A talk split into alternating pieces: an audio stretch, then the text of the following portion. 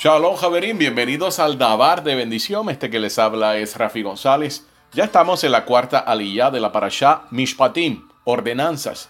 Lo encontramos en Shemot o Éxodo capítulo 22, verso 27, hasta el capítulo 23, verso 5. Y voy a estar leyendo en el capítulo 23 los versos 4 y 5, utilizando el Humash, la versión del rabino Sion Levi.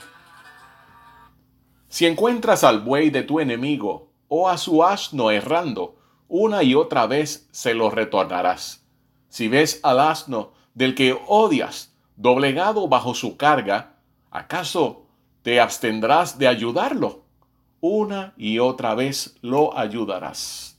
Javerín la Torah exige que devolvemos el objeto perdido una y otra vez, incluso si se pierde en repetidas ocasiones Aún así, hay que devolverlo.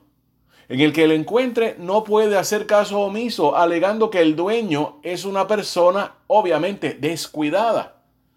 En el caso del verso número 5, como dice, del que odias. En circunstancias normales está prohibido odiar a otra persona miembro de Israel. Verifiquen Vaikra o Levítico capítulo 19, verso 17. Por eso los sabios explican que el versículo se refiere a alguien al que si está permitido odiar. Mm, esto tendríamos que analizarlo, ya que el odio incurre en otras transgresiones. Aquí es donde nosotros chocamos un poco con lo que dice la tradición. Vamos a ver qué se esconde detrás de todo esto. Estamos viendo a nivel pasha, a nivel literal, en qué consisten todas estas ordenanzas, pero ¿qué hay en el otro nivel un poco más elevado.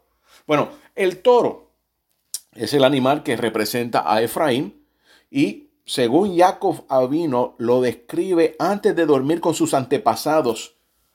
¿Cómo se pasa entonces de un toro a un buey? Bueno, mediante la transgresión de la Torá, y ahora estamos hablando en el sentido espiritual, un remeso, una alegoría, mediante la transgresión a la bendita Torá, y romper las ordenanzas del Todopoderoso, se cae en un estado de prisión de esclavitud. Tanto fue el pecado de Efraín, entiéndase, las diez tribus, que el toro vigoroso fue reducido a un buey. Todas las cargas por el pecado lo hicieron ser entonces también como un asno, que cae con toda su carga por su peso. Si nosotros vamos al profeta Obadía, conocido como Oseas también en el capítulo 5, en el verso 11, este tiene un mensaje de alerta a las diez tribus que están en el norte de Israel. Y dice, Efraín está oprimido, quebrantado en juicio, porque insistía en seguir matando de hombre, o mandatos de hombre, debo decir. También encontramos en el mismo profeta Obadías o Oseas, en el capítulo 8, en el verso 9, donde también tiene ese mensaje que insiste el Todopoderoso en darlo como alarma, como advertencia a Israel que está errando. Dice, porque ellos han subido a Siria como un asno montés solitario. Efraín alquiló amantes. Así que vemos en las palabras que ha puesto el Todopoderoso Hashem Adonai en el profeta Obadías o Oseas, que Efraín es llamado y es comparado ya no como un toro, ahora como un asno. Un asno montés, un asno que está detrás de los placeres del mundo y ha olvidado el Todopoderoso. Asno en hebreo se dice jamor, y Hamor tiene una gematría, un valor numérico de 254 que simplifica en 11. 11 tiene que ver con caos. Ahora, el 254, ese número, también tiene la misma gematría de la palabra calabozo. Y es precisamente donde se encontraban estas 10 tribus, en el calabozo. Era un reo de muerte. Hasta que llegó nuestro santo maestro, el Ribi Yeshua, él mismo testifica en Matillahu, la besora de Matillahu, también llamado Mateo, capítulo 15, verso 24. No he sido enviado sino a las ovejas perdidas de la casa de Israel.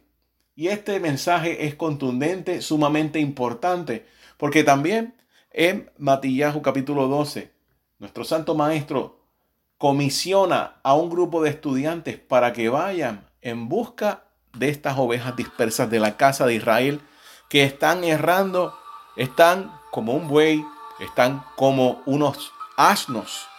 Pero Baruch Hashem que el rebe de Nazaret, nuestro santo maestro Yeshua, en su aboda, en su misión, vino a eliminar toda esa transgresión y él mismo la cargó, haciéndose culpable, quedándose callado cuando se le cuestionó si había transgredido. Y como dice la misma Torah, cuando un tribunal, en este caso un covengador, te pregunta directamente y te, te quedas calladito, te estás haciendo culpable.